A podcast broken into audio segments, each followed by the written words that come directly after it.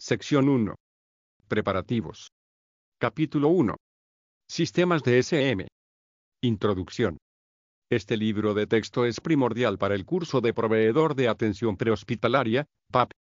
Analizar lo que se espera de usted durante el curso y qué requisitos debe cumplir para recibir su licencia o certificado como PAP en la mayoría de los estados.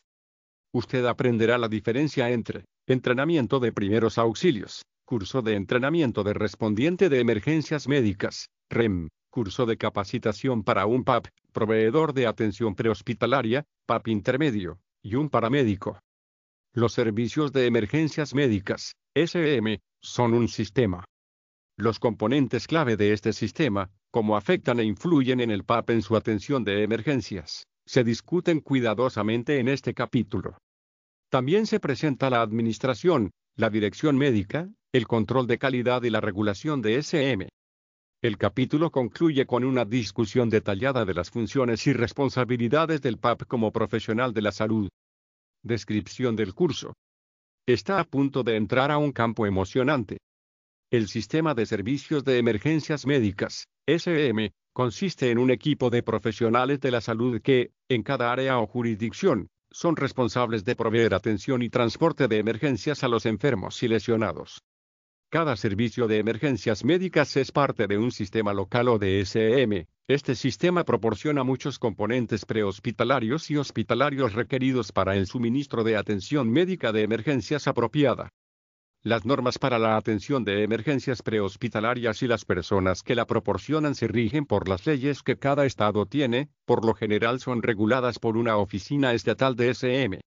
Después de completar con éxito este curso, usted debe ser elegible para tomar el examen de registro nacional o internacional de PAP o el examen de certificación de su estado.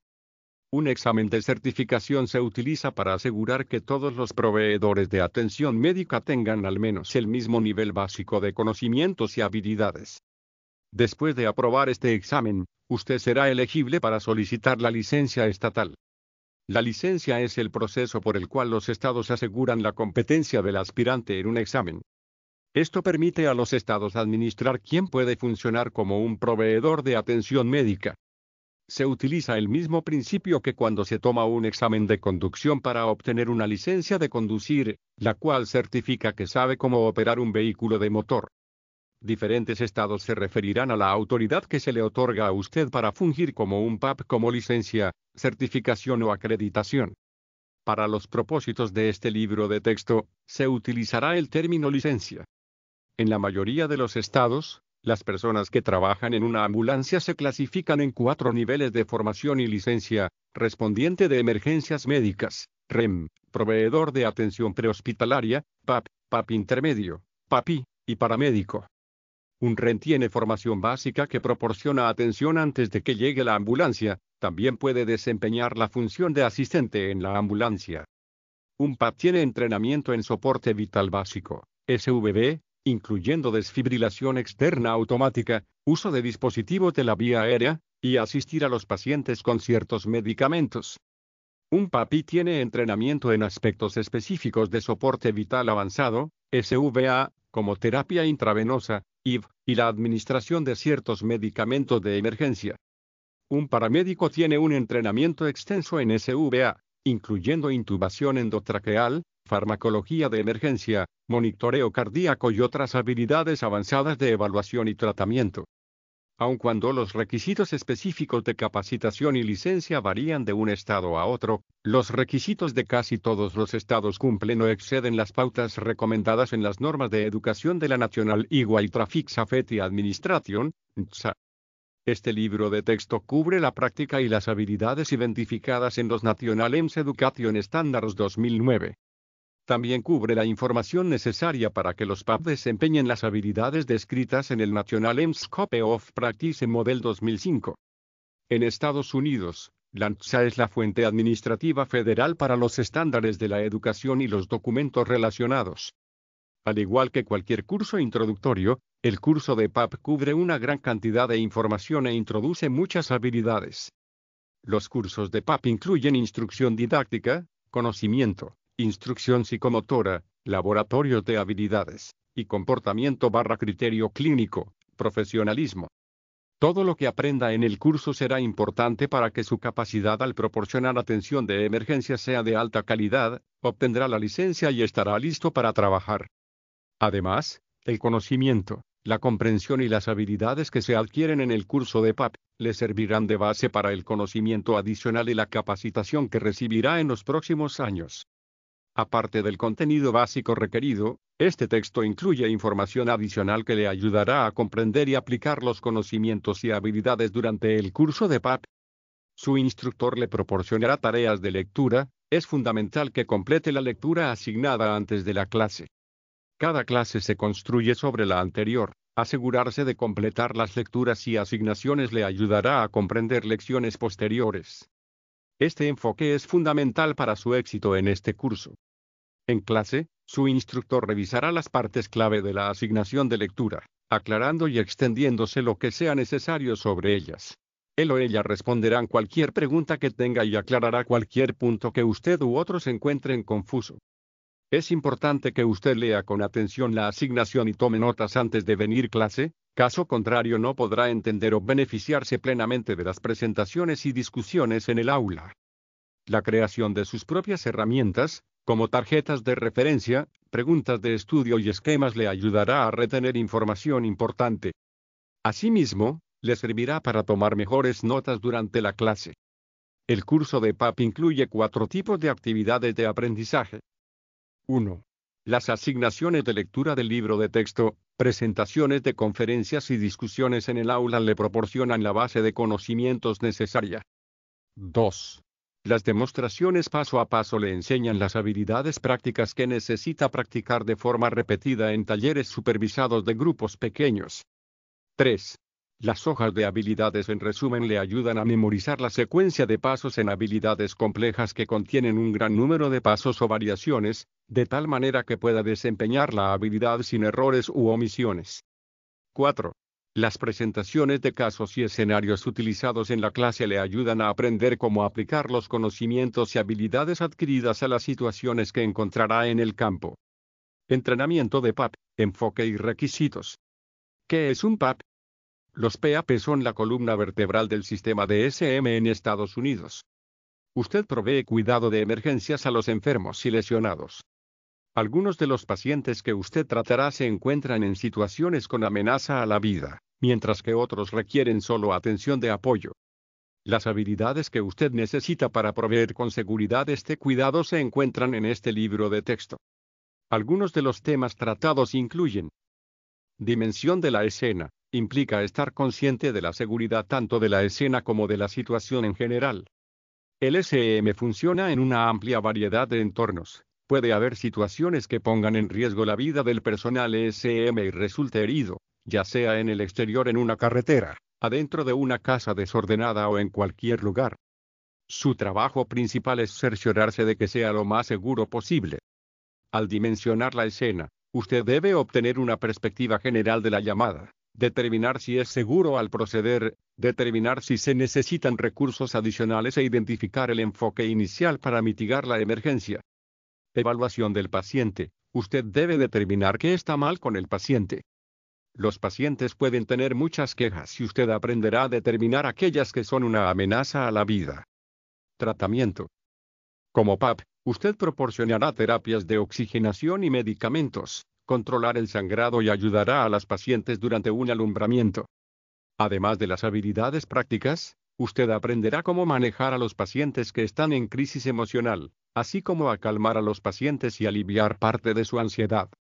Envío. La mayoría de los pacientes necesitan ser transportados, ya sea un hospital, una clínica u otro centro de atención médica. Usted aprenderá a transportar pacientes con una amplia variedad de enfermedades y lesiones. SM como carrera, muchos de ustedes están tomando este curso porque quieren ayudar a la gente. Para asegurar que todos los proveedores de SM tengan una carrera larga y saludable, es importante que usted aprenda a cuidar de sí mismo. Discutiremos los factores de estrés laboral y las maneras satisfactorias de lidiar con ellos. Requisitos de licencia. Para ser reconocido y funcionar como un PAP, usted debe cumplir con ciertos requisitos. Los requisitos específicos difieren entre los estados. Pregunte a su instructor, instituto de aprendizaje, o al funcionario de SM sobre los requisitos en su estado. Por lo general, los criterios para obtener la licencia y ser empleado como PAP incluyen lo siguiente. Diploma de escuela preparatoria o equivalente. Prueba de vacunación contra ciertas enfermedades transmisibles. Finalización exitosa de una revisión de antecedentes y pruebas de detección de drogas. Licencia válida de conducir. Terminación exitosa de un curso reconocido de soporte vital básico, SVB barra reanimación cardiopulmonar, RCP. Finalización exitosa de un curso de PAP aprobado por el Estado. Finalización exitosa de un examen de certificación escrito reconocido por el Estado. Finalización exitosa de un examen de certificación práctico reconocido por el Estado.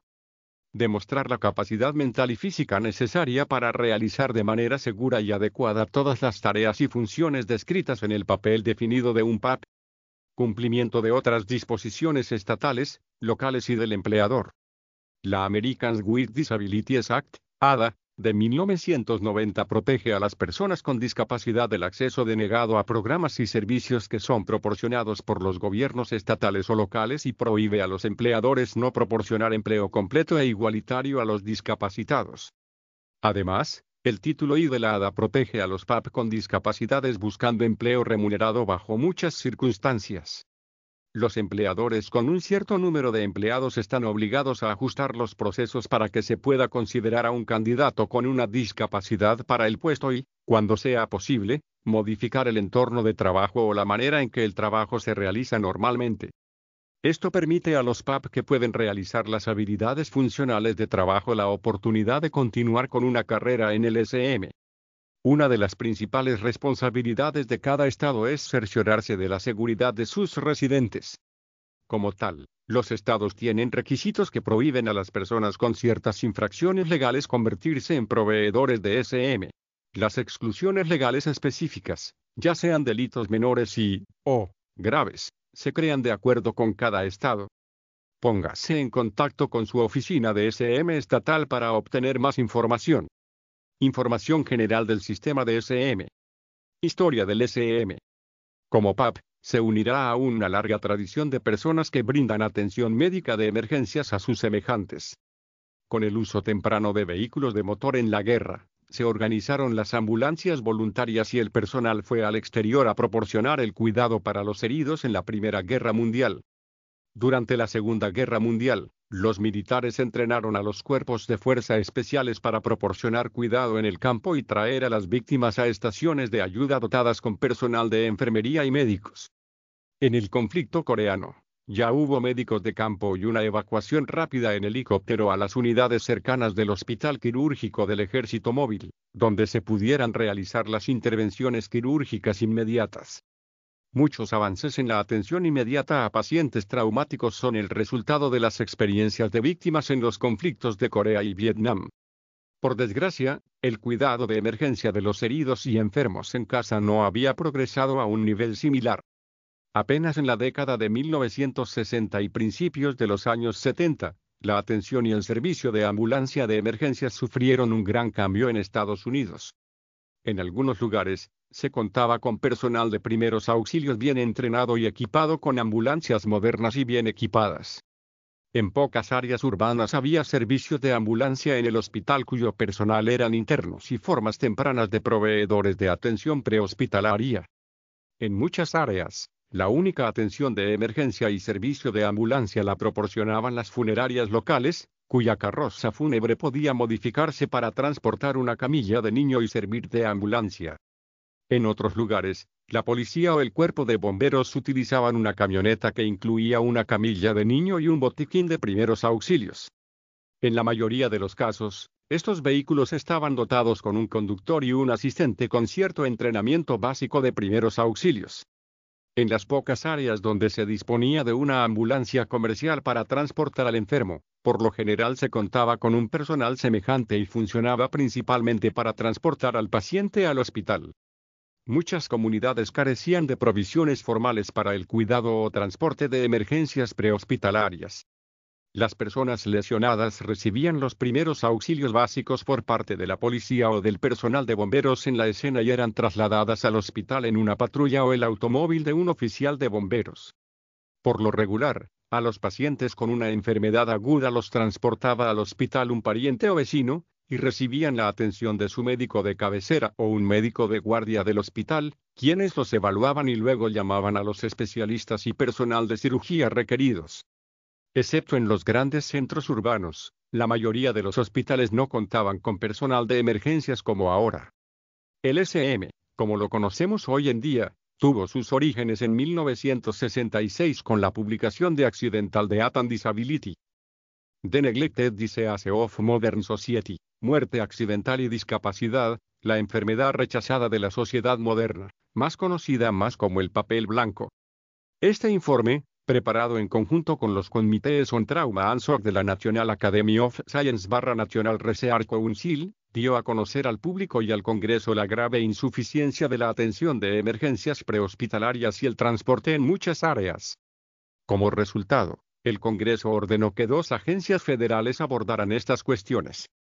Lanzadeldot, a través de la E-Way Safety Act de 1966, y el Department of Health, Education, and Welfare, ahora conocido como el Departamento of Health and Human Services, a través de la Emergency Medical Services Development Act de 1973, crearon fuentes de financiamiento y programas para desarrollar sistemas mejorados de atención prehospitalaria de emergencias.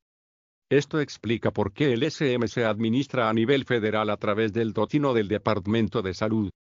A principios de la década de 1970, el DOT desarrolló y publicó el primer plan de estudios para servir de guía del entrenamiento de PAP. Para apoyar el curso de PAP, la American Academy of Orthopedic Surgeons preparó y publicó en 1971 el primer libro de texto de PAP Emergency Care and Transportation of the Sick and Injured, Atención de Emergencia y Transporte de los Enfermos y Lesionados, a menudo llamado el libro naranja, por su característica portada naranja original. A través de la década de 1970, cada estado desarrolló las leyes necesarias conforme a los lineamientos recomendados, y el sistema de SM se expandió a través de Estados Unidos. Durante el mismo periodo, la medicina de emergencia se convirtió en una especialidad médica reconocida, y los departamentos de emergencia, de, completamente dotados que conocemos hoy en día se convirtieron en el estándar de atención aceptado. A finales de la década de 1970, el DOT desarrolló un currículo estándar nacional recomendado para el entrenamiento de paramédicos e identificó una parte del curso para servir de entrenamiento para los PAP. Durante la década de 1980, muchas áreas mejoraron el currículo estándar nacional del PAP al agregar a los PAP niveles avanzados de entrenamiento que podrían proveer componentes claves del cuidado de SVA y procedimientos avanzados para salvar vidas. En los últimos años ha crecido de manera constante la disponibilidad de los paramédicos y la atención a nivel de SVA en llamadas que requieren o se benefician de cuidados avanzados. Además, con la evolución en el entrenamiento y la tecnología, el PAP y el PAPI ahora pueden realizar un número de habilidades avanzadas importantes en el campo que antes estaba reservado únicamente para el paramédico. Este crecimiento y la sofisticación del sistema de SM no llegó sin sus inconvenientes. A medida que cada estado intentaba crear un sistema que pudiera satisfacer las necesidades de sus ciudadanos, las definiciones de proveedores de SM comenzaron a variar entre los estados. Por ejemplo, en algunos estados se les permitió a los PAP administrar medicamentos, a diferencia de otros. En los años 90, Lanza empezó un examen de SM desde una perspectiva nacional. Con la asesoría de proveedores de SM, médicos, jefes de bomberos, enfermeras, administradores estatales, educadores y otros profesionales interesados, Lanza creó la EMS Agenda for the Future, Agenda de SM para el futuro. Este importante documento creó un plan para estandarizar los niveles de educación de los proveedores de SM en un esfuerzo por brindar una atención de SM más continua en todo el país. Las habilidades que usted aprende y el alcance de la práctica que ahora disfrutan los PA forman parte de este movimiento nacional hacia un sistema de SM que satisface las necesidades de una industria siempre cambiante de la atención médica y resuelve dichas necesidades con un método seguro y eficiente. Niveles de entrenamiento. Como se discutió con anterioridad, la licencia de los PAP es una función estatal sujeta a las leyes y regulaciones del Estado en el que practica el PAP. Se otorga a cada Estado la capacidad de controlar las funciones de sus proveedores con licencia. Es por ello que existen aún variaciones entre los estados en cuanto al alcance de la práctica del PAP, así como respecto a los requisitos de formación y recertificación. Esta es la manera en que se supone que funciona el sistema desde el nivel federal hasta el nivel local. A nivel federal, LANTSA atrae a expertos de todo el país para crear el National Scope of Practice Model, Modelo Nacional de Alcance de la Práctica del PAP. Este documento proporciona lineamientos generales de las habilidades mínimas que debe lograr cada nivel de proveedor de SM. Algunos elementos en el cuadro están marcados y se proporcionan notas correspondientes para mostrar áreas donde ha evolucionado la práctica actual. Por ejemplo, ciertas habilidades enumeradas en el cuadro ya no se practican o están alineadas a un nivel de habilidad diferente. Debido a que la licencia es una función estatal, las leyes se promulgan a nivel estatal para regular cómo operarán los proveedores de SM y luego las ejecutan las oficinas administrativas del SM a nivel estatal que controlan la licencia. Por último, el director médico local supervisa y apoya a diario al personal de SM. Por ejemplo, los fármacos que serán llevados en una ambulancia o donde se transporta a los pacientes, son asuntos operacionales del día a día en los que el director médico tendrá un involucramiento directo. La finalidad de los lineamientos nacionales es garantizar la prestación continua del SM en todo el país. La única manera en que un director médico puede permitir que un PAP realice una habilidad es si el Estado ya aprobó dicha habilidad. El director médico puede limitar el alcance de la práctica, pero no puede ampliarla más allá de la ley estatal. La ampliación del alcance de la práctica requiere la aprobación del Estado. En www.ems.gov usted puede descargar los estándares de educación y los lineamientos instructivos para el REM, PAP, PAPI y paramédico. Además, el National Registry of Emergency Medical Technicians, RENT, es una agencia no gubernamental que provee pruebas y certificaciones nacionales de SM estandarizadas en gran parte de Estados Unidos. Muchos estados utilizan las normas del registro nacional o internacional para certificar a sus PAP y otorgar la reciprocidad de licencia a los PAP certificados por el RENT. Es importante recordar que el SM es regulado en su totalidad por el estado en el que usted obtiene su licencia. Soporte vital básico público y ayuda inmediata. Con el desarrollo del SM y una mayor conciencia de la necesidad de atención de emergencia inmediata, Millones de personas sin experiencia han recibido entrenamiento en SVB y RCP. Además de la RCP, muchas personas toman cursos de primeros auxilios que incluyen el control de sangrado y otras habilidades simples que suelen ser necesarias para proporcionar atención esencial inmediata. Estos cursos están diseñados para capacitar a las personas en el lugar de trabajo, maestros, entrenadores, proveedores de cuidado infantil y otros, a fin de proveer el cuidado crítico necesario en los minutos previos a que el PAP u otros respondientes lleguen al lugar. También muchas personas personas reciben entrenamiento en primeros auxilios avanzados, por ejemplo, aquellas que por lo regular acompañan a grupos en viajes de campamento o están en otras situaciones donde es posible que la llegada de SM demore debido a la ubicación remota. Este curso incluye el SVB y el cuidado esencial de empaquetamiento que pueda ser necesario hasta obtener la ayuda de los equipos de rescate y PAP en un lugar remoto. Uno de los desarrollos recientes más dramáticos en la atención de emergencias prehospitalarias es el uso de un desfibrilador externo automático, DA. Estos sorprendentes dispositivos, algunos no más grandes que un teléfono celular, detectan disritmias cardíacas tratables que amenazan la vida, fibrilación ventricular y taquicardia ventricular, y administran la descarga eléctrica adecuada al paciente. Diseñados para que personas sin entrenamiento puedan utilizarlos, estos dispositivos ahora se incluyen en todos los niveles de entrenamiento de emergencias prehospitalarias. Respondientes de emergencias médicas.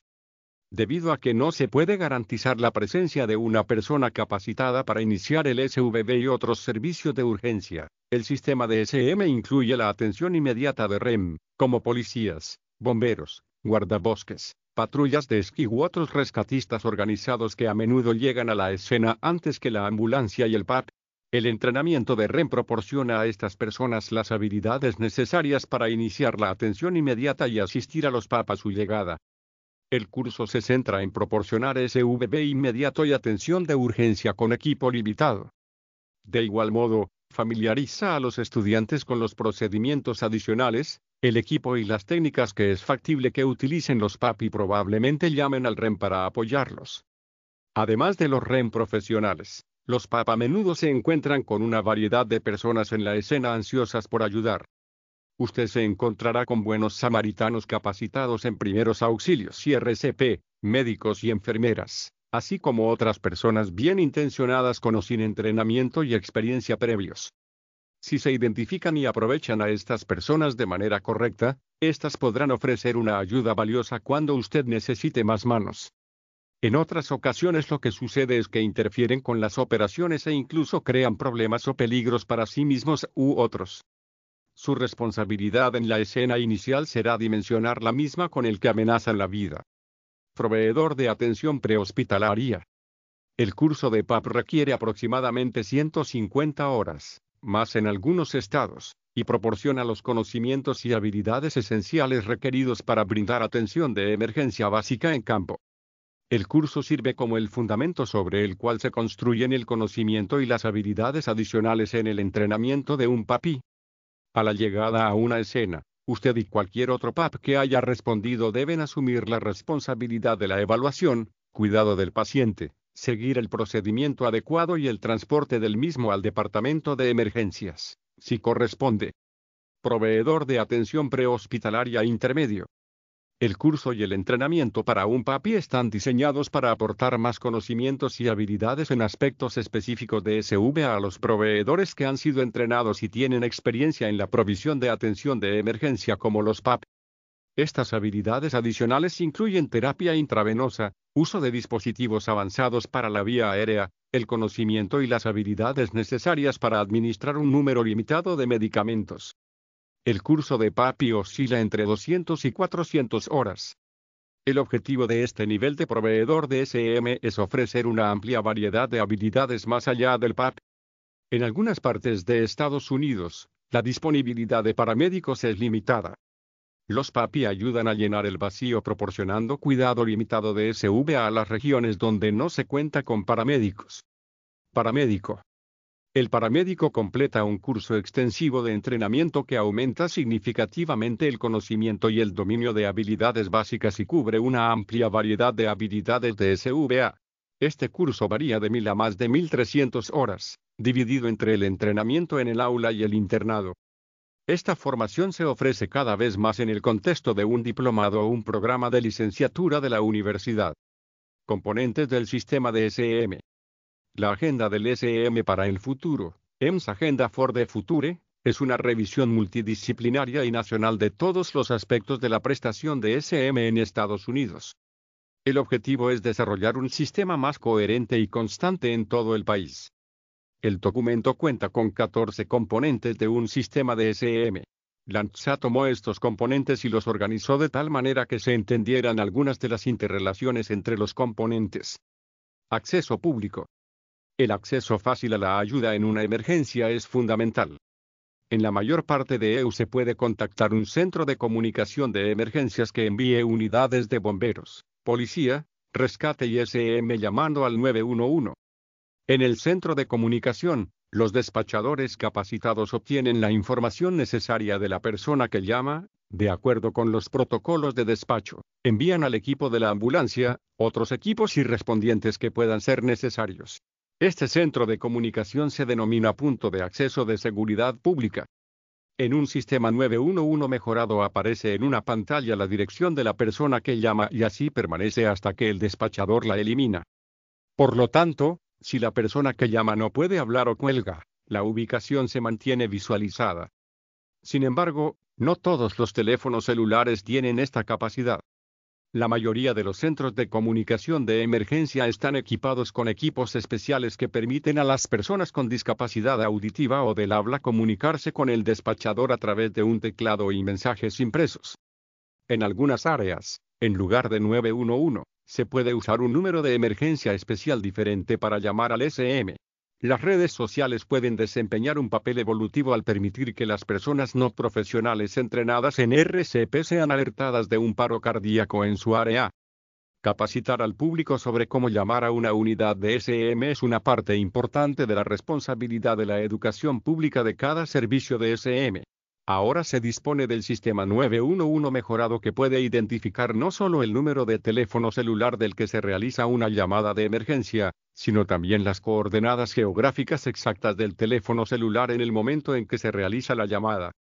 Dichos sistemas utilizan tecnología de sistema de posicionamiento global, GPS, Dado que se necesitan teléfonos celulares capaces de transmitir una señal GPS y un sistema capaz de recibir dicha señal, la tecnología requiere tiempo y recursos adicionales para poner esto en práctica. Se creó un sistema llamado Despacho de Emergencias Médicas, DEM, para ayudar a los despachadores a proporcionar a las personas que llaman instrucciones vitales con las cuales lidiar ante una emergencia médica hasta que lleguen los equipos de SM. Los despachadores están entrenados y cuentan con guiones que les ayudan a transmitir las instrucciones pertinentes a las personas que llaman. El sistema ayuda a los despachadores a seleccionar las unidades con los recursos adecuados para responder a una solicitud de asistencia. Es deber del despachador enviar toda la información pertinente y disponible a los equipos que respondieron de manera oportuna. Recuerde que la tecnología actual no permite que el despachador vea lo que está sucediendo realmente en la escena. Sin embargo, no es raro encontrar la realidad de la llamada muy diferente de la información del despacho. Sistemas de comunicación. Con la información proporcionada por la persona que llama, el despachador seleccionará las partes apropiadas del sistema de emergencia que necesitan activarse. Más de la mitad del apoyo al SM lo proporciona una entidad gubernamental, como una oficina de bomberos, alrededor de 45%, u otra agencia gubernamental no relacionada con incendios, 20%. Los servicios privados prestan alrededor de una cuarta parte del apoyo al SM. Otros modelos vistos con menos frecuencia incluyen programas basados en hospitales y servicios tribales nativos estadounidenses. Nuevas tecnologías se desarrollan constantemente para asistir a los respondientes en la localización de sus pacientes. De acuerdo con lo antes descrito, los teléfonos celulares se pueden vincular a unidades GPS para mostrar su ubicación. Las unidades que responden pueden transmitir su posición a un despachador que puede transmitir la ubicación de una llamada a un mapa digital en movimiento en la unidad, completando con instrucciones paso a paso. Es posible consultar las bases de datos médicos y descargar la información del paciente directamente a la computadora del PAP o cargarse desde la computadora portátil del PAP a la base de datos. Familiarícese con el sistema de envío de teléfonos móviles en su jurisdicción para que sepa quién estará en la escena cuando llegue a atender un paro cardíaco. Se requiere de un entrenamiento y una educación constantes para mantener al día el conocimiento del PAP sobre los desarrollos tecnológicos. Cuidado clínico. Describe las diversas piezas de equipo y el alcance de la práctica para el uso de ese equipo. Como PAP, usted utilizará una amplia variedad de equipos de emergencia. Durante el curso de PAP, se le presentará y aprenderá a utilizar una variedad de aparatos y dispositivos que puede necesitar en una atención. También conocerá cuándo es indicado el uso de cada uno, cuándo no es de beneficio o cuándo puede causar daño.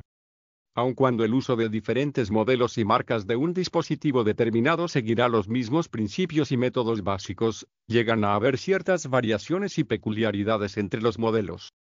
Cuando se integre a un servicio, Revise cada pieza clave del equipo antes de emprender su labor para asegurarse de que está en su lugar asignado, que funciona de manera adecuada y que está familiarizado con el modelo específico que lleva su ambulancia. Se puede pedir a un PAP que conduzca la ambulancia.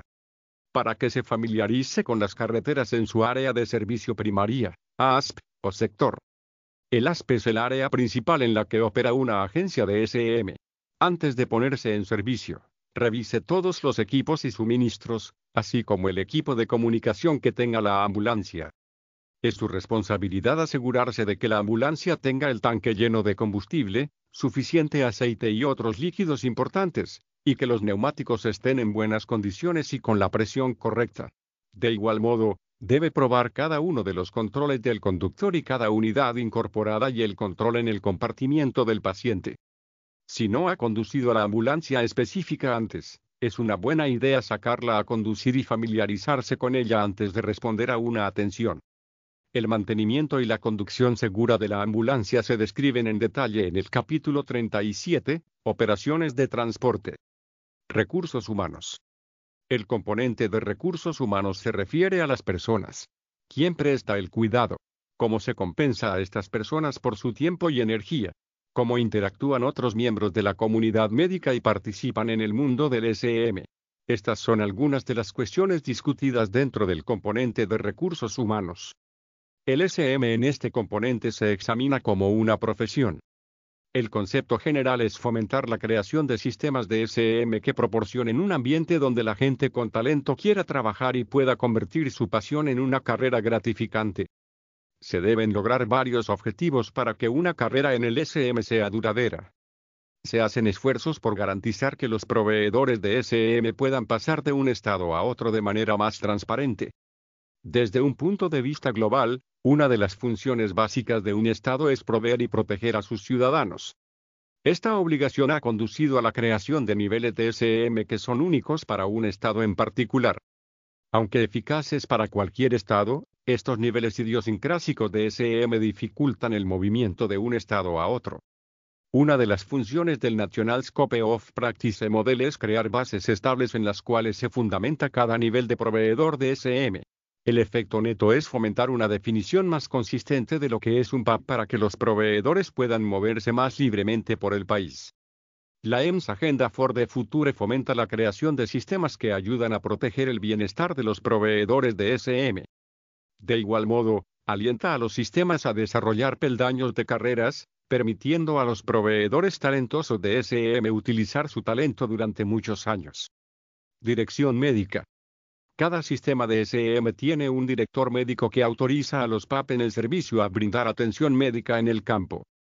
La atención apropiada para cada lesión, condición o enfermedad que usted encontrará en el campo la determina el director médico y se describe en un conjunto de órdenes escritas y protocolos. Los protocolos se describen en una guía completa que delinea el alcance de la práctica de PAP, las órdenes permanentes forman parte de los protocolos y designan lo que se requiere que haga el PAP frente a una queja o condición específica. Los proveedores no están obligados a consultar a la dirección médica antes de poner en práctica órdenes permanentes. El director médico es el enlace de trabajo en curso entre la comunidad médica, los hospitales, y los PAP en el servicio. Si se presentan problemas durante el tratamiento o se deben considerar diferentes procedimientos, se remiten al director médico para su decisión y acción. Con el fin de asegurar que se cumplan los estándares de entrenamiento adecuados, el director médico determina y aprueba la educación y el entrenamiento continuo que se requiere de cada PAP en el servicio. El control médico se proporciona ya sea fuera de línea, indirecta, o en línea, directa, según lo autorice el director médico. El control médico en línea consiste en la dirección dada por teléfono o radio directamente por parte del director médico o médico designado. El médico designado puede transferir la dirección médica, no tiene que ser transferida por el propio médico. El control médico fuera de línea consiste en órdenes permanentes, capacitación y supervisión autorizadas por el director médico.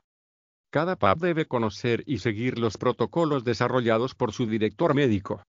Los protocolos de servicio identificarán a un médico del SM, por lo general en un hospital local, al que se puede contactar por radio o teléfono para control médico durante una llamada. Este es un tipo de control médico en línea directa. En algunas llamadas, una vez que el equipo de la ambulancia inicia cualquier atención urgente inmediata y da su informe de radio, el médico de control médico en línea puede confirmar o modificar el plan de tratamiento propuesto o puede prescribir cualquier orden especial adicional que los PAP deben seguir para ese paciente. El punto en el que los PAP deben dar su informe de radio u obtener la dirección médica en línea varía. Leyes y reglamentos. Aunque cada sistema de SM, director médico y programa de capacitación tiene área, su entrenamiento, protocolos y prácticas deben cumplir con las leyes, normas, reglamentos y directrices de los SM adoptados por cada estado. La Oficina Estatal de SM es responsable de autorizar, auditar y regular todos los servicios de emergencias médicas, instituciones de capacitación, cursos, instructores y proveedores dentro del Estado. En la mayoría de los estados, la Oficina Estatal de SM obtiene la contribución de un comité consultivo formado por representantes de los servicios, directores médicos de servicio, asociaciones médicas, hospitales, programas de capacitación, asociaciones de instructores, asociaciones de PAP y el público en ese estado. A nivel local, cada sistema de SM funciona en una ASP designada responsable de la provisión de atención de emergencia prehospitalaria y el transporte de enfermos y heridos al hospital. Por lo general, un alto funcionario del SM administra el servicio. Un director ejecutivo designado y varios otros funcionarios que sirven bajo el mismo proveen las operaciones diarias y la dirección general del servicio. Cuando el SM es parte de un departamento de bomberos o policía, el jefe del departamento suele delegar la responsabilidad de dirigir el SM a un subdirector u otro oficial cuya única responsabilidad es administrar las actividades de SM del departamento. Para proporcionar directrices claras, la mayoría de los servicios han escrito procedimientos operativos y políticas. Cuando usted se une a un servicio, se espera que los aprenda y siga. El jefe ejecutivo del servicio se encarga de las tareas administrativas necesarias, por ejemplo programación, personal, presupuestos, compras, mantenimiento del vehículo, así como de las operaciones diarias de las ambulancias y los equipos de personal. Excepto por asuntos médicos, opera como el jefe, similar a un jefe de bomberos o jefe de policía, del SM para el servicio y el ASP que abarca.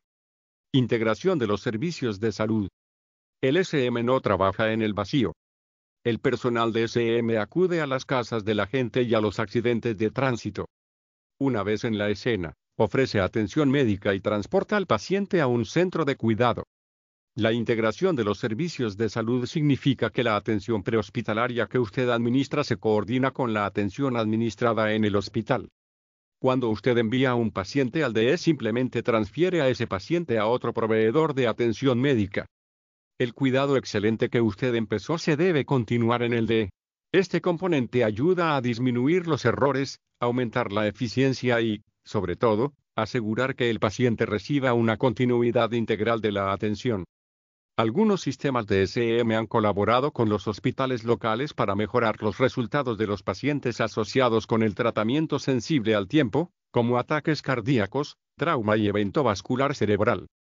Esto se logra mediante un entrenamiento especial en el sistema de SM y ciertos departamentos hospitalarios.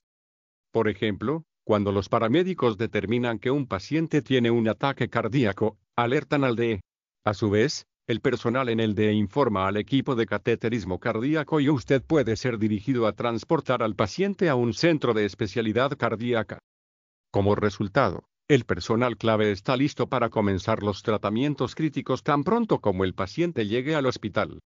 Se realizan actividades similares para pacientes con evento vascular cerebral y traumatismos.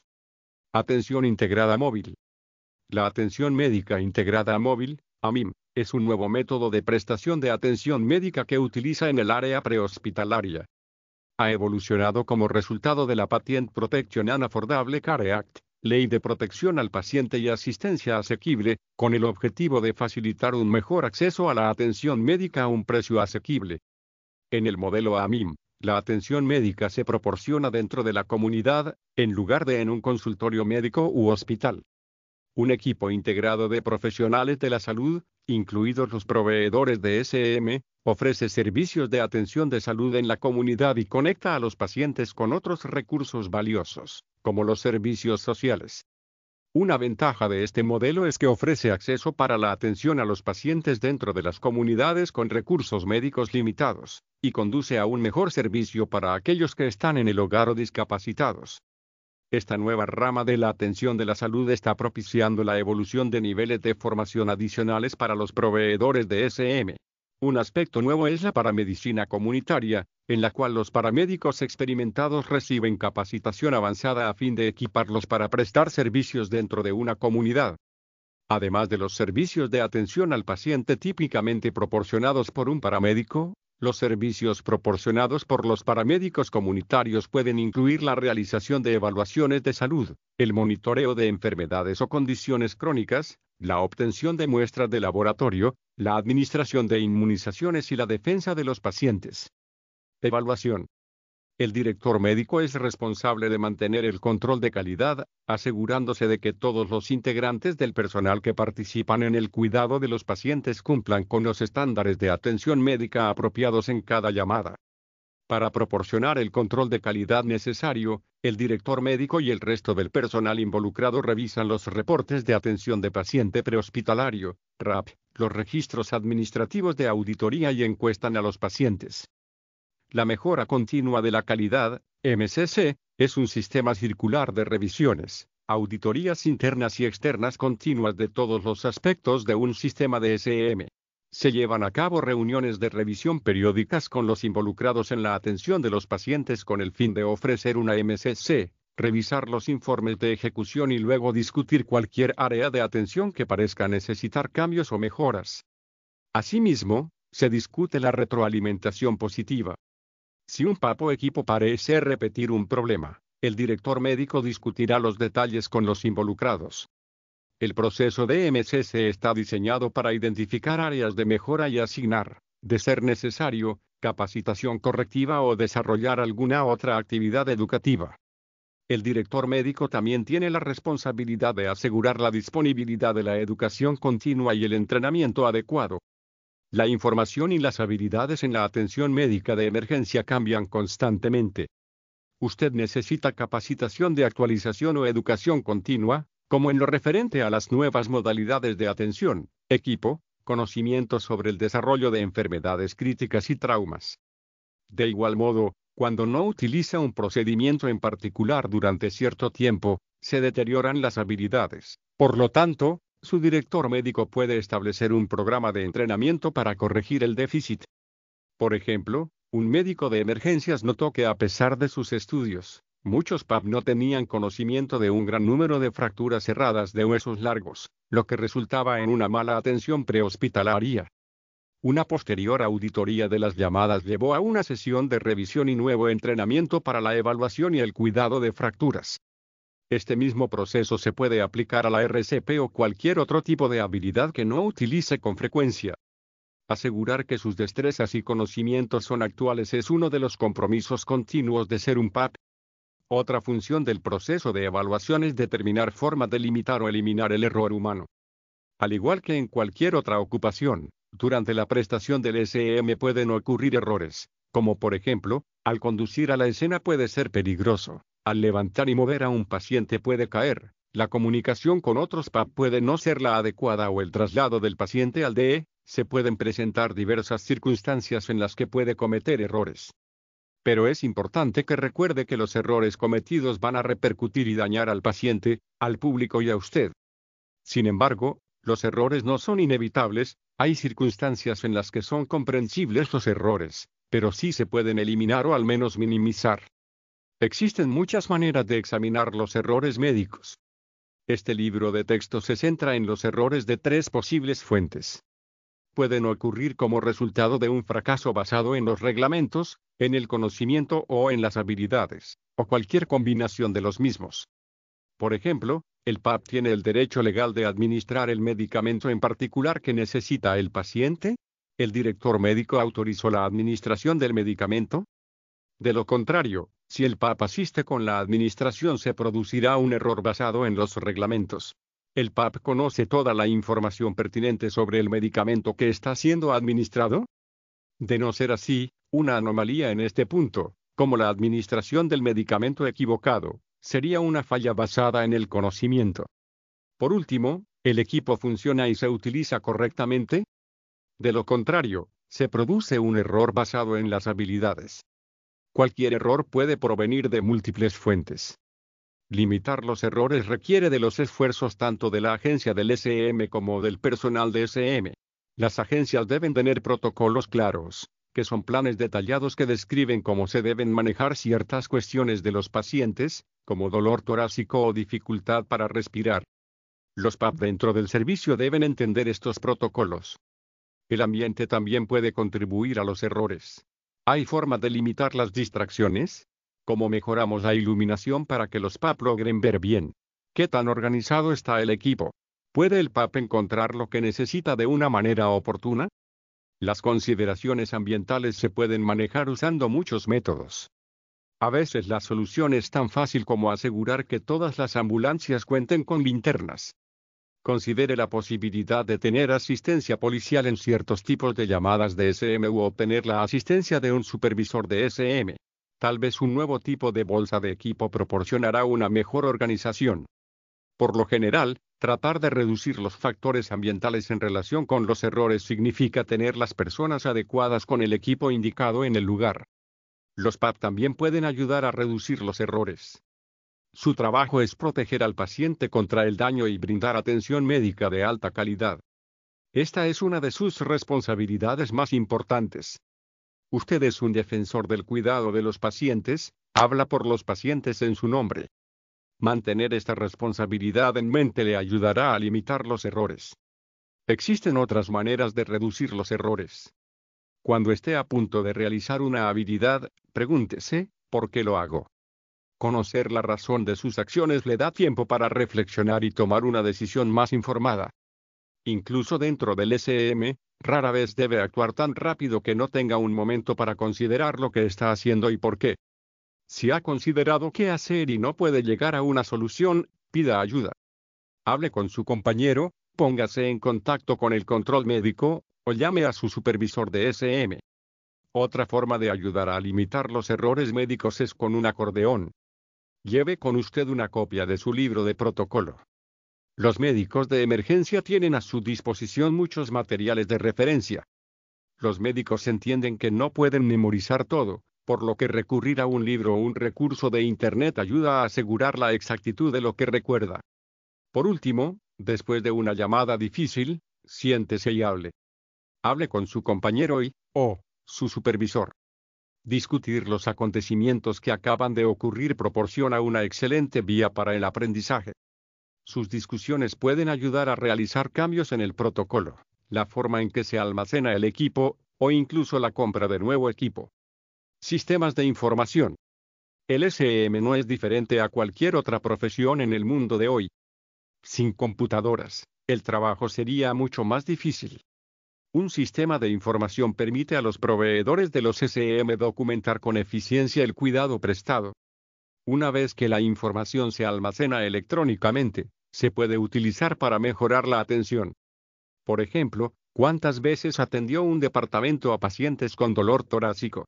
¿Cuál es el promedio de tiempo en la escena para los pacientes con traumatismo mayor? ¿Cuántas veces uso el DEA el departamento? La respuesta a estas preguntas y muchas más se puede encontrar en la información recolectada de los expedientes médicos computarizados. Esta información se utiliza con una variedad de propósitos, como construir sesiones educativas para el departamento. Los datos de los registros de actividad de las ambulancias se utilizan para justificar la contratación de más personal.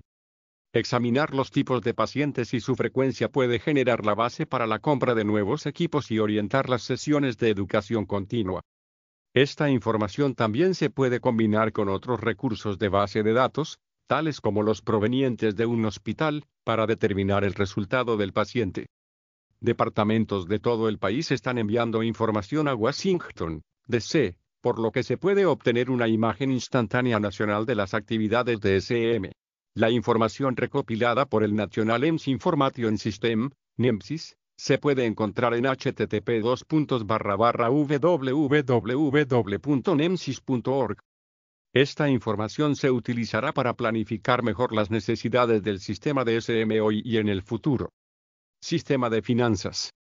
Todos los departamentos de SM necesitan un sistema de financiamiento que les permita seguir prestando atención, sin embargo, el tipo de sistema necesario depende de muchas variables. Existen diversos tipos de departamentos de SM en todo el país. El Journal of Emergency Medical Services presenta informes anuales sobre la forma en que se prestaron los SM en las 200 ciudades más grandes de Estados Unidos. Estos departamentos pueden tener personal remunerado o voluntario, o una mezcla de ambos. Los departamentos de SM cuentan con recursos financieros a través de impuestos, honorarios por servicio, suscripción pagada, donaciones, subvenciones federales barra estatales barra locales, recaudación de fondos, o combinaciones de los mismos. El sistema financiero que se utiliza depende de las necesidades y la composición de cada departamento de SM. ¿Cómo se involucran los PAP con el aspecto financiero del SM? Usted puede pensar que las actividades financieras pertenecen a los que trabajan en la oficina. Sin embargo, se le puede pedir a usted que recopile información de seguros de pacientes, se cerciore de que ciertos documentos estén firmados como notificaciones de IPA, u obtenga permiso por escrito de los pacientes para facturar a su compañía de seguros de salud. Todos estos pasos son importantes para el proceso de atención médica. Si usted no proporciona la información necesaria, la factura será expedida al paciente en lugar de a la compañía de seguros. Los PAP también participan en la recaudación de fondos, relleno de sobres, o simplemente hacer llamadas a suscriptores potenciales al servicio. Independientemente del tipo de sistema que trabaje, ayudará al departamento para asegurar sus recursos financieros. Sistemas educativos. Su entrenamiento será conducido por muchos educadores bien informados del SM. En la mayoría de los estados, los instructores que son responsables de coordinar y enseñar el curso de PAP y los cursos de educación continua reciben la aprobación y licencia de la oficina o agencia estatal del SM. La mayoría de los programas de entrenamiento del SM deben cumplir con los estándares nacionales establecidos por las organizaciones de acreditación COAEMSP, Committee on Accreditation of Educational Programs for the Emergency Medical Services Professions, Comité de Acreditación de Programas Educativos para las Profesiones de Servicios de Emergencias Médicas, ICAEP, Commission on Accreditation of Allied Health Education Programs, Comisión de Acreditación de Programas Aliados de Educación Sanitaria. Para obtener la licencia en algunos estados, un instructor debe tener una amplia formación médica y educativa y enseñar durante un periodo determinado, mientras que lo observa y supervisa un instructor con experiencia. Los instructores de nivel SVA y los directores deben tener un grado de cuatro años. Por lo general, el entrenamiento de SVA se proporciona ya sea en un colegio, centro de estudios para adultos o en un hospital. En la mayoría de los estados, los programas educativos que proveen entrenamiento de SVA deben ser aprobados por el Estado y tener su propio director médico. En estos cursos, muchas de las conferencias y sesiones en grupos pequeños son presentadas por el director médico u otros doctores, enfermeras e instructores de SM. En las sesiones clínicas en las cuales la práctica supervisada se obtiene en el departamento de emergencias u otros escenarios intrahospitalarios, los médicos y enfermeras supervisan directamente a los estudiantes. La calidad de la atención que usted proporciona depende de su capacidad y de la calidad de su formación. Por lo tanto, su instructor y los muchos otros que desarrollan y participan en su programa de entrenamiento son miembros clave del equipo de atención de emergencia. Cuando ya no cuente con el entorno de aprendizaje estructurado que se proporciona en su curso de entrenamiento inicial, debe asumir la responsabilidad de dirigir su propio estudio y aprendizaje. Como PAP, se le requiere asistir a un número determinado de horas de educación continua aprobadas para los PAP cada año con el fin de mantener, actualizar y ampliar sus conocimientos y habilidades. En muchos servicios, las horas requeridas las proporcionan el oficial de entrenamiento y el director médico. Además, la mayoría de los programas de educación del SM y los hospitales ofrecen una serie de oportunidades regulares de educación continua en cada región. Usted también puede asistir a conferencias estatales y nacionales del SM para mantenerse informado sobre asuntos locales, estatales y nacionales que afectan a los SM. Debido a que hay muchos niveles de licencia, debe asegurarse de que la educación continua que recibe esté aprobada para el PAP de usted depende aprovechar estas oportunidades.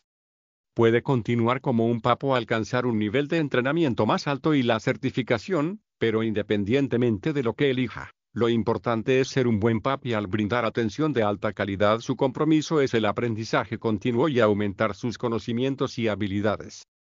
Los PAP poseen conocimientos y habilidades especiales enfocadas al cuidado de pacientes en situaciones de emergencia. La autoridad que se le delega para cuidar de los pacientes es muy especial. Mantener sus conocimientos y habilidades es una responsabilidad sustancial. El conocimiento y las habilidades que se aprenden en cualquier profesión se debilitan cuando no se usan de manera continua. Por ejemplo, piense en los pasos involucrados en una RCP. Si no ha utilizado estas habilidades desde su entrenamiento original, es poco probable que realice una RCP con destreza. La educación continua frecuente, Los cursos de actualización y los ejercicios de autoeducación basados en computadoras o maniquíes son medidas que puede tomar para mantener sus habilidades y conocimientos. Prevención y educación pública. Los dos componentes siguientes del sistema de SM en muchas ocasiones están muy relacionados entre sí. La prevención y la educación pública son aspectos del SM donde se hace hincapié en la salud pública. La salud pública examina las necesidades de salud de poblaciones enteras con el objetivo de prevenir problemas sanitarios. Aunque existen muchas definiciones posibles para la salud pública, la prevención de problemas sanitarios parece proporcionar un buen marco global. Hoy en día, la atención médica en Estados Unidos se encuentra en un estado de fluctuación. El estilo de atención de alta tecnología bajo demanda que prevalece tiene dos inconvenientes principales. Uno, Es muy caro. En Estados Unidos, más de 17.9% del Producto Interno Bruto representa la atención médica. 2. No se puede ofrecer un mejor producto. El gobierno de Estados Unidos informa que las personas nacidas en dicho país tienen una expectativa de vida promedio de 79 años. Hay otros 35 países donde la gente tiene una vida más longeva. Si se gastan grandes sumas en la atención médica, ¿no deberíamos vivir más tiempo? Lo que se debe abordar es el concepto de prevención. Es más caro tratar a un paciente con un ataque al corazón o trabajar con las comunidades para ayudar a prevenir ataques cardíacos. Considere el escenario de un proveedor de SM trabajando con una comunidad para ayudar a conseguir nuevos semáforos instalados, disminuyendo así la incidencia de colisiones de vehículos y lesiones subsiguientes. El concepto de prevención se aplica tanto al paciente como al proveedor del SM. Comer bien, Hacer ejercicio y usar otras técnicas de manejo del estrés sirven para prevenir emergencias médicas. Quizá parezca extraño, pero el objetivo de la educación debe ser crear un entorno donde disminuya la necesidad del SM. El enfoque del área de salud pública de la atención médica es la prevención. La salud pública trabaja para prevenir enfermedades y lesiones, lo que significa ser proactivo. Un buen ejemplo de salud pública en el trabajo es el producto común, la sal. La próxima vez que compre sal, observe el contenido. En Estados Unidos, la sal se vende con yodo adicionado. Se descubrió hace años que una condición conocida como bocio, glándula tiroides anormalmente grande, se produce a causa de una disminución de los niveles de yodo en las dietas de la gente. La solución fue añadir este importante elemento a una fuente de alimento de uso muy común. Hoy en día, el bocio es raro en Estados Unidos. El SM es capaz de trabajar con dependencias de salud pública tanto en estrategias de prevención primaria como secundaria. La prevención primaria se centra en las estrategias que evitarán que suceda el evento. Por ejemplo, la poliomielitis fue una enfermedad devastadora que causó la muerte y la discapacidad de miles de estadounidenses a principios del siglo XX. Se desarrolló una vacuna para prevenir la enfermedad. En el lapso de una generación, la enfermedad fue casi erradicada. Las vacunas son un buen ejemplo de prevención primaria en salud pública. En 2009, la Organización Mundial de la Salud declaró que el virus de la gripe porcina, H1N1, estaba a niveles pandémicos, lo que significaba que el virus se había propagado por todo el mundo. Los Centers for Disease Control and Prevention estimaron que entre 2009 y 2010 hubo aproximadamente 60.8 millones de casos y 12.469 muertes en Estados Unidos. Si se produjera un brote importante en Estados Unidos, se podría llamar a los PAP para ayudar en la aplicación de las vacunas. Otros ejemplos incluyen asegurar que las personas conozcan los peligros de beber alcohol y conducir, así como los efectos dañinos del uso de tabaco y otras drogas. Existen varias formas en que los PAP pueden contribuir a los esfuerzos de prevención primaria. Usted puede participar en programas educativos para la comunidad sobre la seguridad en las albercas y la instalación de asientos para bebés en los automóviles o en programas de seguridad en el hogar y prevención de caídas para adultos mayores. Otras oportunidades incluyen la enseñanza de primeros auxilios y RCP a varios grupos dentro de su área. Recuerde, pequeñas acciones pueden llevar a grandes diferencias. En el caso de una estrategia de prevención secundaria, el evento ya ocurrió. La pregunta es, ¿cómo podemos disminuir los efectos del evento? Los cascos y los cinturones de seguridad no impiden que ocurra el accidente, pero evitan que se produzcan lesiones graves debido a este. La próxima vez que conduzca por una carretera principal, tome nota de la construcción de las barreras de protección. Se han producido cambios significativos a este respecto a lo largo de los años, a medida que se dispone de más información sobre lo que ocurre durante una colisión de vehículos. Como PAP, también puede estar involucrado en la vigilancia de enfermedades y lesiones. Se pueden utilizar los RAP que genera el personal de SM para determinar si existe una condición grave y generalizada. Por ejemplo, el SM está en una posición perfecta para proporcionar información estadística al gobierno local sobre colisiones.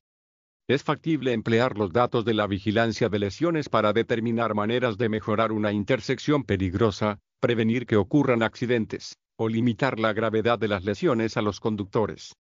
Como se discutió con anterioridad, usted está en posibilidad de educar al público.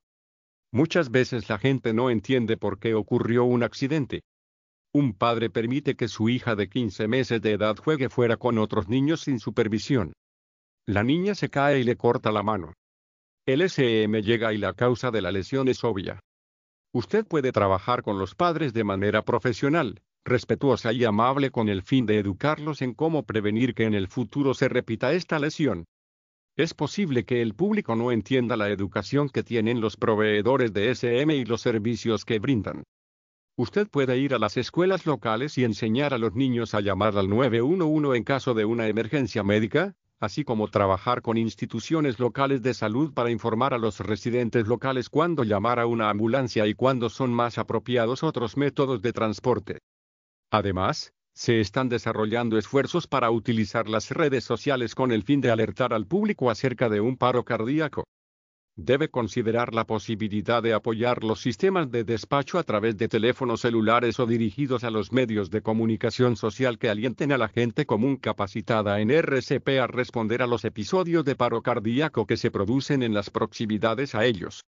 Enseñar a la gente cómo realizar una RCP, cómo ayudar a una víctima de asfixia, o incluso cómo asistir en el alumbramiento de un niño, son todos aspectos de la educación pública.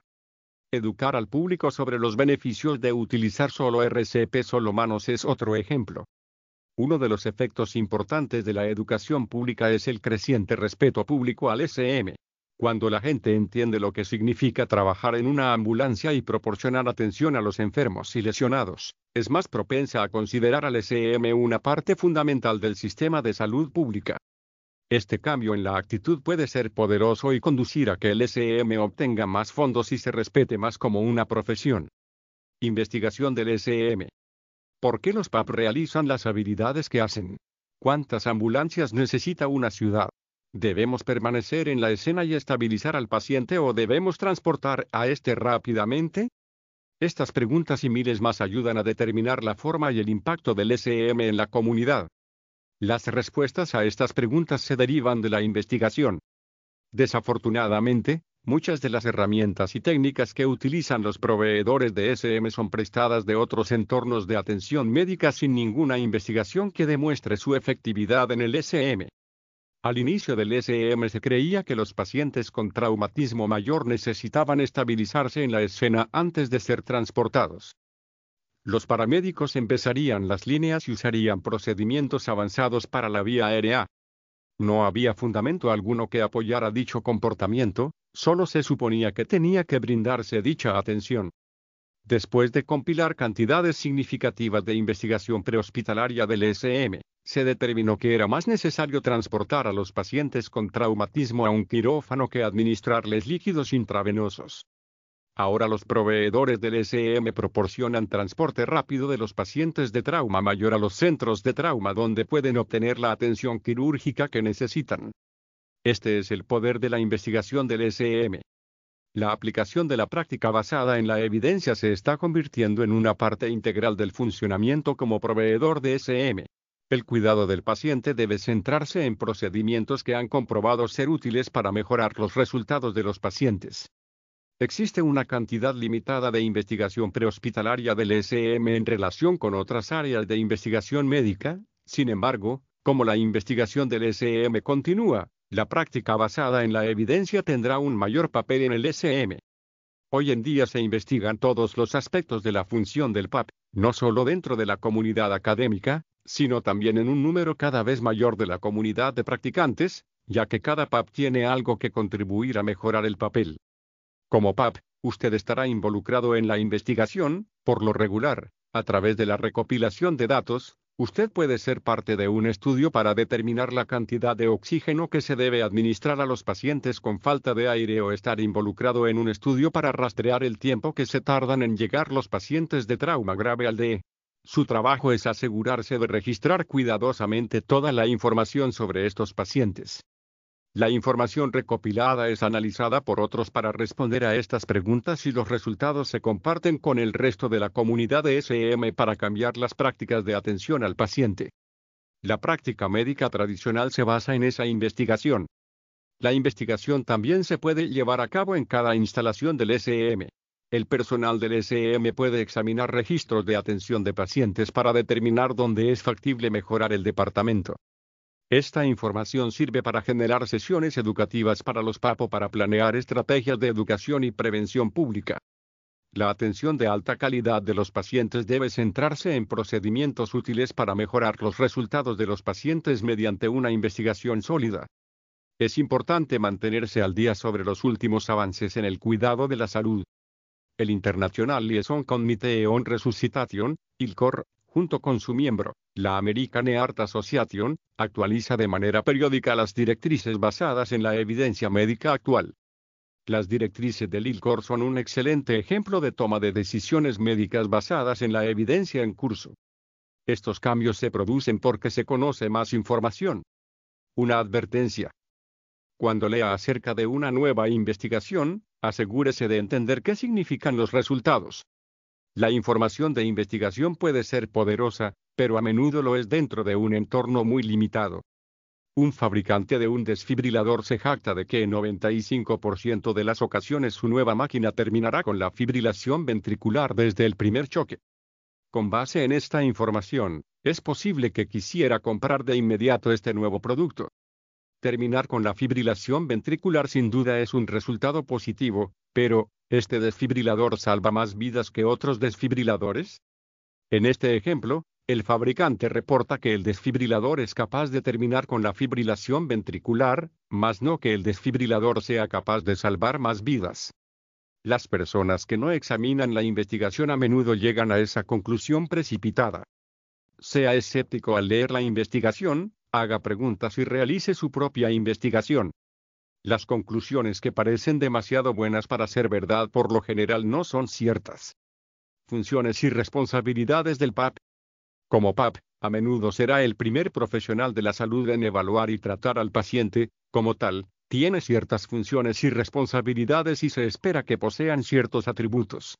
El principio que guía al personal de SM es todo lo que haga debe hacerlo con el paciente en mente. ¿Qué es lo mejor para el paciente? Esto se conoce como ser un defensor del paciente. A menudo, los resultados del paciente se determinan por el cuidado que usted proporciona en el campo y su identificación de los pacientes que necesitan transporte rápido. Usted es responsable de todos los aspectos del SM, desde la preparación del equipo y la prestación de la atención, hasta ser un buen ejemplo para otros dentro de la comunidad. Atributos profesionales. Como PAP, ya sea remunerado o voluntario, Usted es un profesional de la salud. Parte de su responsabilidad es asegurarse de que la atención al paciente sea de alta prioridad sin poner en peligro su propia seguridad o la de los demás. Otra parte de su responsabilidad es mantener en todo momento un aspecto y actitud profesional, tanto con otros PAP, con el paciente y otros profesionales de la salud. El aspecto, incluyendo los uniformes, lo largo del cabello y los tatuajes, por lo general se regula mediante las políticas de su departamento. Su actitud y comportamiento deben reflejar que usted está bien informado y dedicado a servir cualquiera que se encuentre en una emergencia médica. Una apariencia profesional y los modales ayudan a crear confianza y aliviar la ansiedad del paciente. Se espera que usted se desempeñe bajo presión con compostura y confianza en sí mismo. Los pacientes y las familias que están bajo estrés necesitan que se les trate con comprensión, respeto y compasión. La mayoría de los pacientes lo tratarán con respeto y aprecio, a diferencia de algunos que son poco cooperativos, exigentes, desagradables, ingratos y verbalmente abusivos. Usted debe mantenerse imparcial y superar sus instintos por reaccionar mal a tal comportamiento. Recuerde que cuando la gente está herida, enferma, bajo estrés, asustada, desanimada, bajo la influencia del alcohol o las drogas, o se siente amenazada, a menudo reacciona con una conducta inapropiada, incluso hacia aquellos que están tratando de ayudar y cuidar de ellos. Cada paciente, independientemente de su actitud, tiene derecho a la compasión, el respeto y el mejor cuidado que usted puede proporcionar. La mayoría de la gente en este país puede obtener la atención médica de rutina adecuada cuando está enferma y está rodeada de parientes y amigos que ayudarán a cuidar de ella.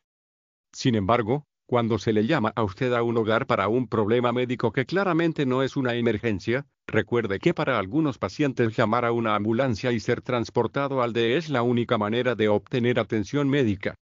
Como un PAP nuevo, recibirá muchos consejos y entrenamiento de los PAP más experimentados con quienes usted trabaja. Algunos pueden expresar una indiferencia insensible a algunos tipos de pacientes. No se deje influenciar por la actitud poco profesional de estos proveedores, sea cual fuere su habilidad o experiencia. Como profesional de la salud y una extensión del cuidado médico, usted está obligado a respetar la confidencialidad del paciente. No debe discutir lo que descubra ni revelar lo que diga el paciente con nadie más que aquellos que tratan al paciente o en situaciones limitadas, como lo requiere la ley, la policía u otras oficinas sociales. Al hablar de una llamada con otros, debe tener cuidado de evitar revelar cualquier información donde se exhiba el nombre o la identidad de los pacientes que atendió. Tenga cuidado de no chismear sobre llamadas y pacientes con otros, incluso en su propia casa. La protección de la privacidad del paciente ha llamado la atención nacional en EU, con la aprobación de la Health Insurance Portability and Accountability Act, IPA. Usted debe familiarizarse con los requisitos de esta legislación, en especial cuando aplica a su práctica particular.